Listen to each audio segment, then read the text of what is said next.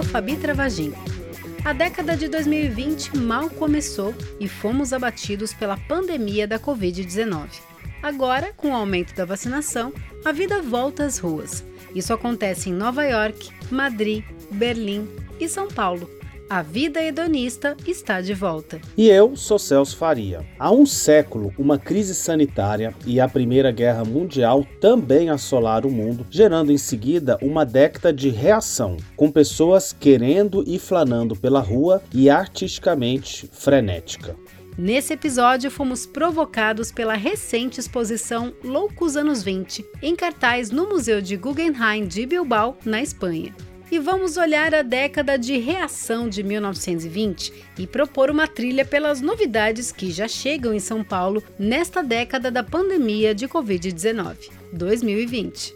No nosso trajeto, vamos conversar com o fotógrafo Guilherme Tosseto e com a Lívia Nonato, que é coordenadora da programação cultural da Casa Guilherme de Almeida, que já oferece uma programação para o ano do centenário da Semana de Arte Moderna de 1922.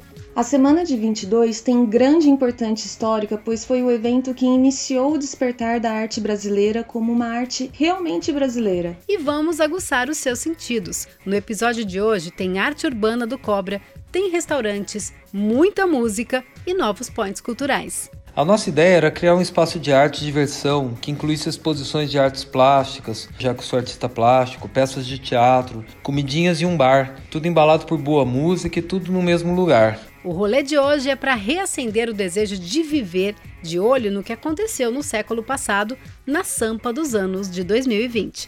Vem com a gente e se liga no rolê.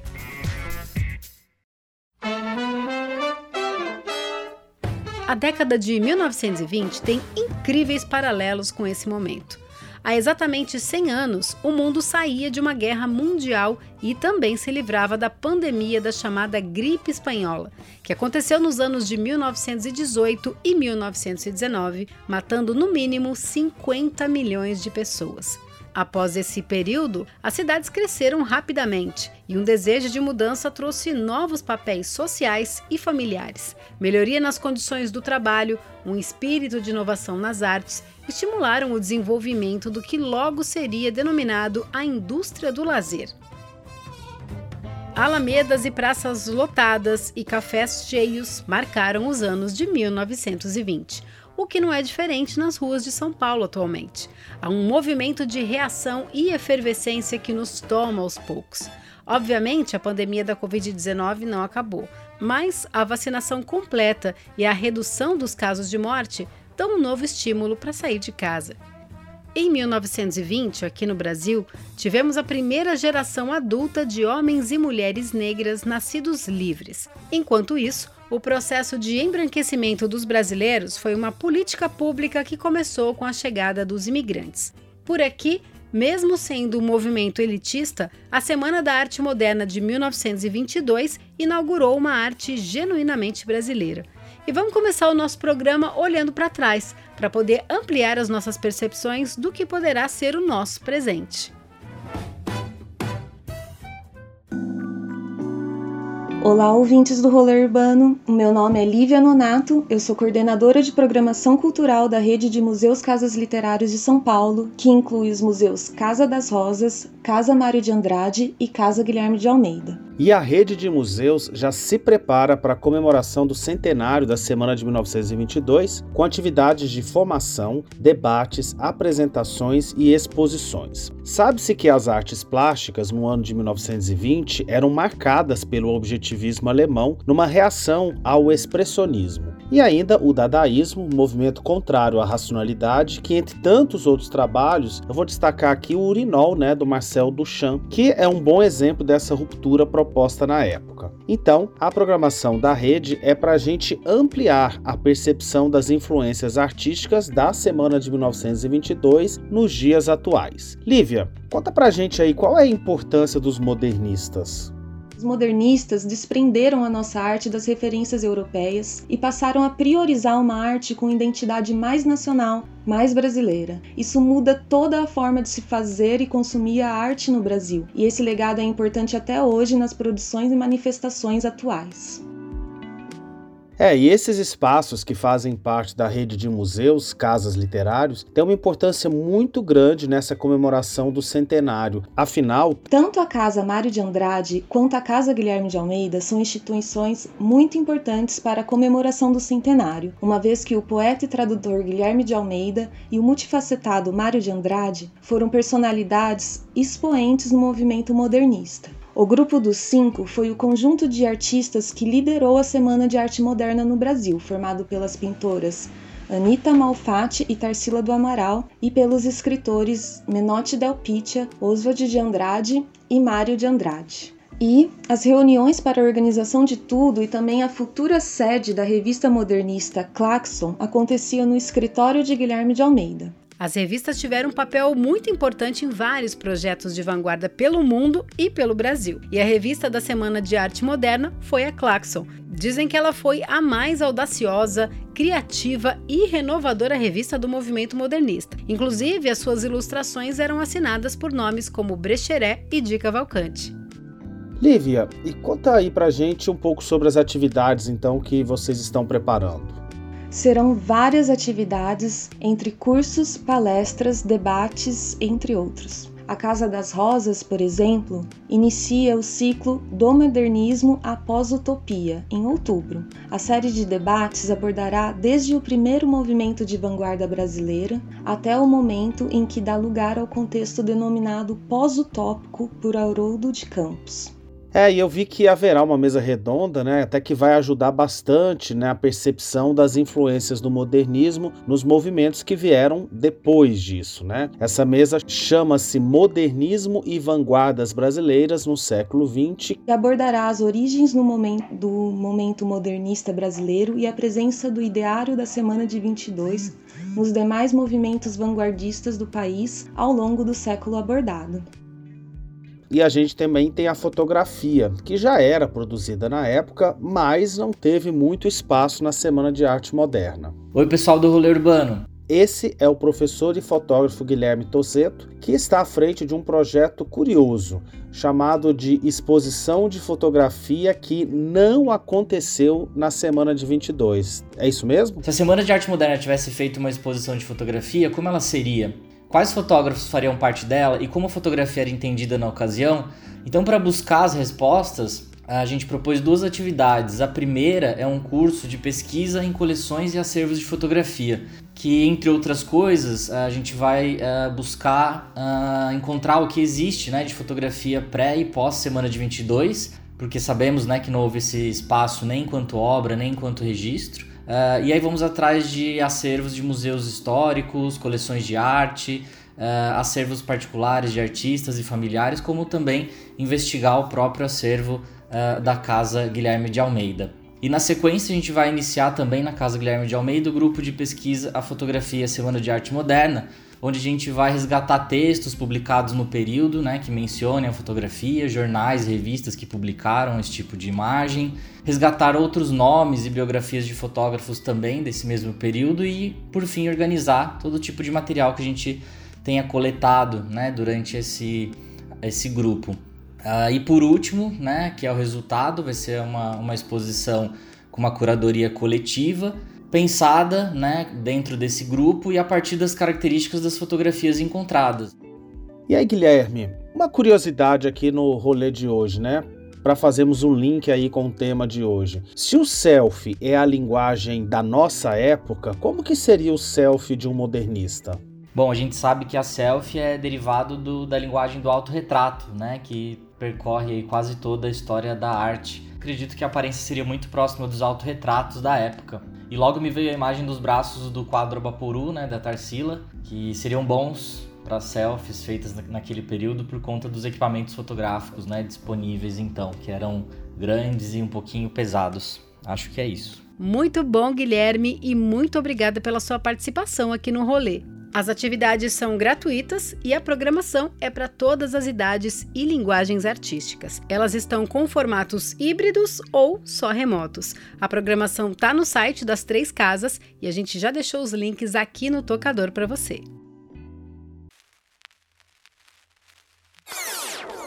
E os anos de 1920 podem também serem chamados de a era do jazz. A música norte-americana de New Orleans dominava o planeta pela mistura de estilos e teve como referências as tradições da cultura afro. E o duo Jazz Botânico acaba de lançar Demarcação Jazz. A dupla, que é formada pelo DJ Man e pelo instrumentista Rodrigo Chá, usufrui do jazz fusion com o canto ancestral dos indígenas chavantes da Amazônia. É um canto de reparação histórica dos povos originários que tem a participação da Elza Soares e do Ney Mato Grosso.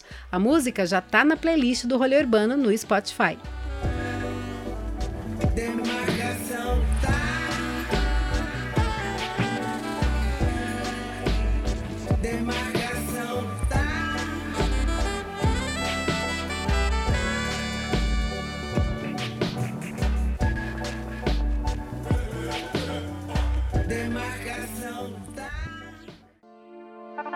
E com o crescimento das cidades, a arte urbana se tornou uma forma de expressão da nossa época.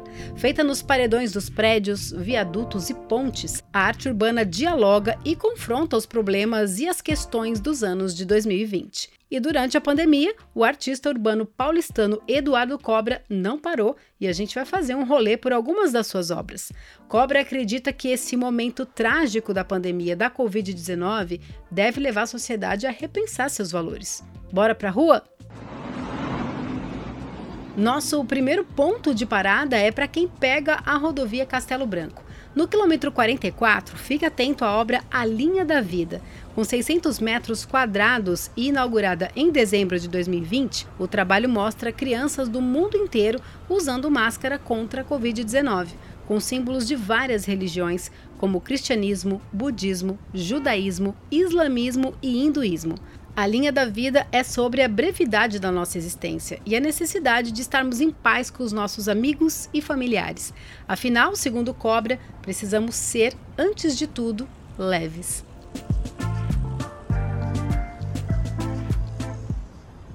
E vamos seguir nosso rolê pelo bairro agora de Jardins, na rua Oscar Freire. Lá, pessoal, o Cobra, que nasceu em 1975 no Jardim Martinica, um bairro da Zona Sul paulistana, terminou o mural Seja Luz, também seguindo o tema da pandemia. A obra tem 30 metros de altura por 7 de largura e é pintado com esmalte, látex, acrílico e spray.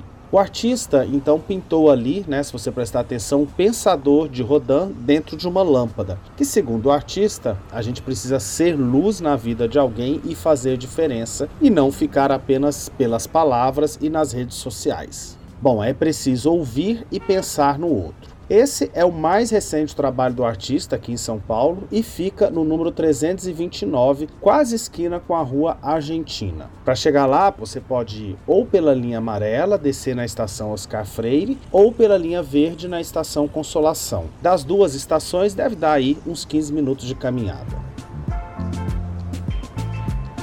Saindo do Oscar Freire, deu uma caminhada de mais ou menos 30 minutos em direção à rua Henrique Schaumann. Em frente à Igreja do Calvário, você vai poder apreciar o mural Coexistência, Memorial da Fé por todas as vítimas da Covid-19. Mais uma vez, o artista faz referência às cinco religiões, com cinco crianças do islamismo, budismo, cristianismo, judaísmo e hinduísmo, para trazer a esperança. É com fé e consciência que passaremos juntos por esse momento. Se você não quiser ir andando, pode chegar até lá de metrô. Pegue a linha amarela novamente e desça na estação Fradique Coutinho. Se você for aos sábados ou aos domingos, aproveita para curtir a simpática feira de antiguidades da Benedito Calixto, que está aberta novamente. Depois, você pode pegar um ônibus ou ir de metrô pela linha amarela e desça na estação República ou Higienópolis Mackenzie. E aí vá até o Minhocão e atravesse todo o Minhocão. Aproveite para fazer uma caminhada e chegue na empena do prédio situada à rua Traipu, número 50. Lá você vai conferir então a obra A Mão de Deus. Ela foi concluída em novembro de 2020 e é a mais autobiográfica de todas as obras do Cobra. Ele conta que foi ao sentir o toque de Deus que conseguiu superar os momentos difíceis da vida. A Mão de Deus é uma fonte de inspiração às pessoas com depressão, solidão, dificuldade financeira, bebidas e drogas e para gente de toda a fé. Bom, se você não quiser cruzar todo o Minhocão a pé, vindo da Consolação, é melhor então descer na estação Barra Funda da linha vermelha. Com 10 minutinhos de caminhada, você já estará lá na frente do mural.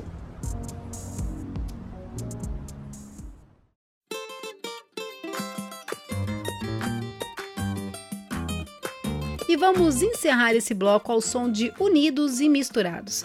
Enquanto o jazz se popularizava, por aqui o choro e o samba foram se tornando a voz de uma geração com as suas rodas de samba. E aí, as tradicionais escolas de samba carioca vão aparecer exatamente nessa década. Então, a gente não podia terminar esse bloco de forma melhor, curtindo este single inédito que junta Martinho da Vila e Tereza Cristina. É samba dos bons.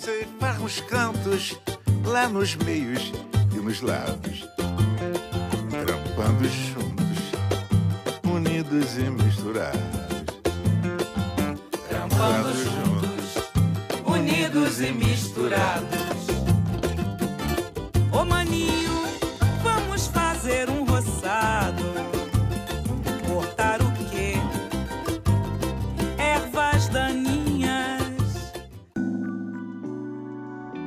relação com a cidade é um traço marcante nos anos 20 de agora e também de um século atrás. E aí a gente quer sugerir três lugares novos para você curtir na cidade. É, e a escola vanguardista do Bauhaus e a arquitetura do Le Corbusier chega aqui no Brasil nos trabalhos de Oscar Niemeyer, Lúcio Costas, Paulo Mendes da Rocha e muitos outros, né? Então, Vá ver os traços do Copan lá pelas janelas do recém-aberto Cora, que tem vistas para o Minhocão, que é o elevado João Goulart, que é uma ótima opção de lazer na selva de pedra paulistana. O bar e as caçarolas estão no comando do chefe argentino Pablo Inca e do Rafael Capobianco, que é dono hoje do bar Caracol, que fica ali bem pertinho. A proposta da dupla, então, é criar vivências conectadas à terra para uma experiência urbana. Bom, o que quer dizer isso? É que eles não estão entregues ao modismo, mas sim aos pratos saborosos. Prove os drinks autorais e a casa ainda oferece 21 rótulos de vinho. E nas entradas tem opções com lula, peixes, todas elas com algumas soluções de frutas e não podiam faltar, claro, as empanadas argentinas. No cardápio, além de peixes, tem porco, cordeiro e também opções vegetarianas. Então, pessoal, aproveite para conferir os prédios de São Paulo pelo Cora, com boa comida, drinks num lugar urbano e inesperado. As livrarias gigantes dos anos 2000 estão dando lugar aos livreiros de pequenos espaços e voltados para nichos de público específico. No mesmo prédio do Cora, confira a livraria Gato Sem Rabo, que tem apenas obras de autoras femininas nas prateleiras. Enquanto na década de 1920 o voto feminino era uma demanda, na nossa década, elas querem furar a bolha da literatura patriarcal e masculina. O negócio é da artista Joanna Stein e tem esse nome em comum emprestado de um ensaio de Virginia Woolf chamado Um Teto Todo Seu, de 1929, em que ela descreve a presença feminina na literatura como algo tão inusitado quanto um gato sem rabo. Na Gato Sem Rabo você pode encontrar romances, livros científicos, de poesia, de arte, entre outros. De Virginia Woolf a Carolina de Jesus. A livraria fica do lado do Minhocão, na rua Amaral Gurgel 352. E o nosso ponto de parada agora é na Casa Fluida. Olá pessoal do Rolê Urbano, tudo bem com vocês? Esse pessoal é o Fernando Spaziani, que junto com o Matheus Narras acabam de abrir as portas da Casa Fluida. Bom, Fernando, de onde surgiu essa ideia de transformar um casarão dos anos de 1960 num espaço cultural? A nossa ideia era criar um espaço de arte e diversão que incluísse exposições de artes plásticas, o meu ateliê, já que sou artista plástico, peças de teatro, comidinhas e um bar, tudo embalado por boa música e tudo no mesmo lugar. E que envolveu uma reforma grande aí que demorou uns cinco meses, com, com várias dificuldades, né? Como, como não pode deixar de ser, como toda reforma sempre tem, né? Aí um dia, mexendo num armário super antigo que tinha lá na casa, por um acaso enorme, a gente acabou achando uma pasta e nessa pasta tinha as plantas. E na planta estava escrito à mão, assim, do lado. Aliás, a planta toda é feita à mão, dos anos 60, e do ladinho da planta estava escrito assim, Castelinho estilo espanhol. Então a gente ficou com isso na cabeça e a gente procurou manter, apesar da, da de todas as transformações né, que foram feitas na casa para abrigar um espaço de arte uh, e o bar, a gente procurou manter as características originais. Bom, eu vi que vocês dão um pontapé aí com uma exposição, chama Fluir e Resistir. Como é que foi o trabalho de curadoria dessa primeira mostra, né? E o que, que o público vai encontrar? Eu fui buscar lá atrás, lá em Baudelaire, a inspiração no termo flaner, que o que Baudelaire utilizava para dizer sobre aquele artista, sobre o artista boêmio, o artista que via a cidade do alto, que era capaz de observar os comportamentos, observar as pessoas e traduzir isso nas suas obras. Lembrando aí para quem está curtindo o rolê que esse termo flaner foi o tema do nosso episódio 39. Se você não ouviu ainda, coloca aí na sua playlist. Então essa exposição inaugural, ela é uma coletiva, ela tem 29 artistas e esses 29 artistas nos presenteiam com a sua visão do mundo, né, e com essa ideia desse conceito de, de, um, de um artista como um observador do seu tempo, né. Uh, são diversas técnicas ali, a gente tem pinturas, tem esculturas, tem é, instalações, performance, desenho e gravuras todas elas também tratando uh, não só dessa diversidade de estilos, mas também a diversidade temática.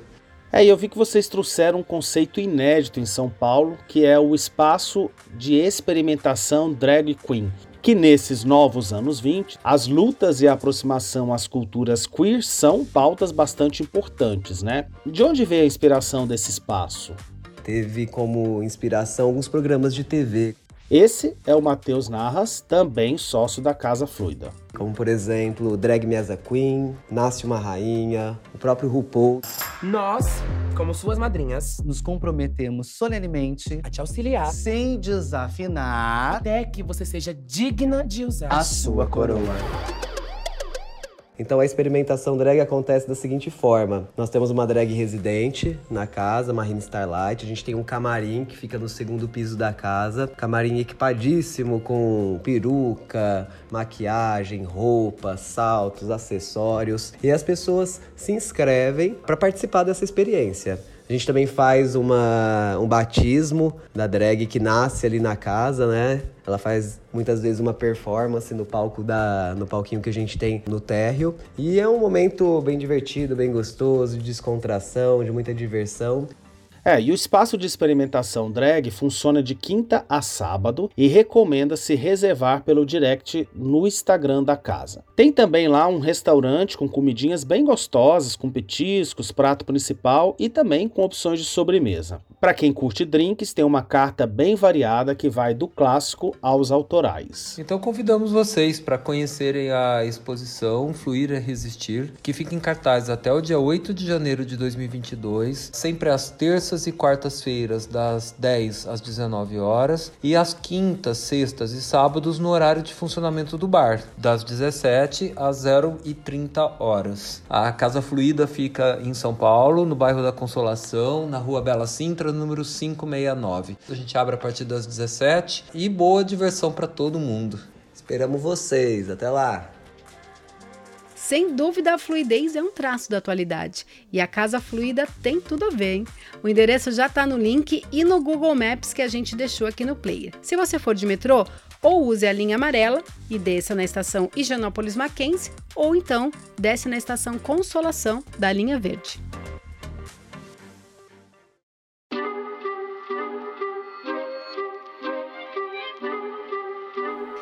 Acaba de lançar um manifesto é Criolo no single Cleane. A música é uma homenagem à irmã dele que faleceu pela Covid-19 nesse ano de 2021. representante alimenta com feno, viagem de esporo na dobra do tempo. Além de ser um grito de indignação ao tempo presente, é uma forma de ressignificar a dor. É, e essa canção, né, Fabi, é um bom exemplo das criações contemporâneas. E assim como foram o jazz e o samba, as novas criações também hoje subvertem a rígida estrutura social, além de trazer aí novos sons e experimentações sobre esses sons e também sobre novos modos de criação. Por isso, os anos de 2020 são feitos disso: experimentações, canções autorais e que discutem e trazem visibilidades com visibilidades que foram escondidas num conceito equivocado e cruel de país miscigenado, e que agora é preciso, antes de tudo, reparação. É verdade, né? E de inclusão, né, das diferentes matrizes e matizes sexuais, culturais e sociais do nosso povo. E que venham então os novos e criativos anos 2020. Este programa teve áudios do trailer Nasce uma Estrela e tema de abertura por Diogo Travagin. O Rolê Urbano é uma criação da Urbano Produtora, com roteiro e produção executiva de Celso Faria e apresentação e edição de Fabi Travagin. Que venham os novos anos 20. Um beijo e até o próximo Rolê Urbano. Revolta no pódio, futuro rasgado, cês estão entendendo. Carro rebaixado, o som tá no talo, favela não vence, tamo no veneno. Cê não pode com proceder, a calça pesa, então vamos ver. Favela é amor e só quer crescer. Você entra lá e só quer fu. Quem sustenta a boca é Realização Urbano Produtora.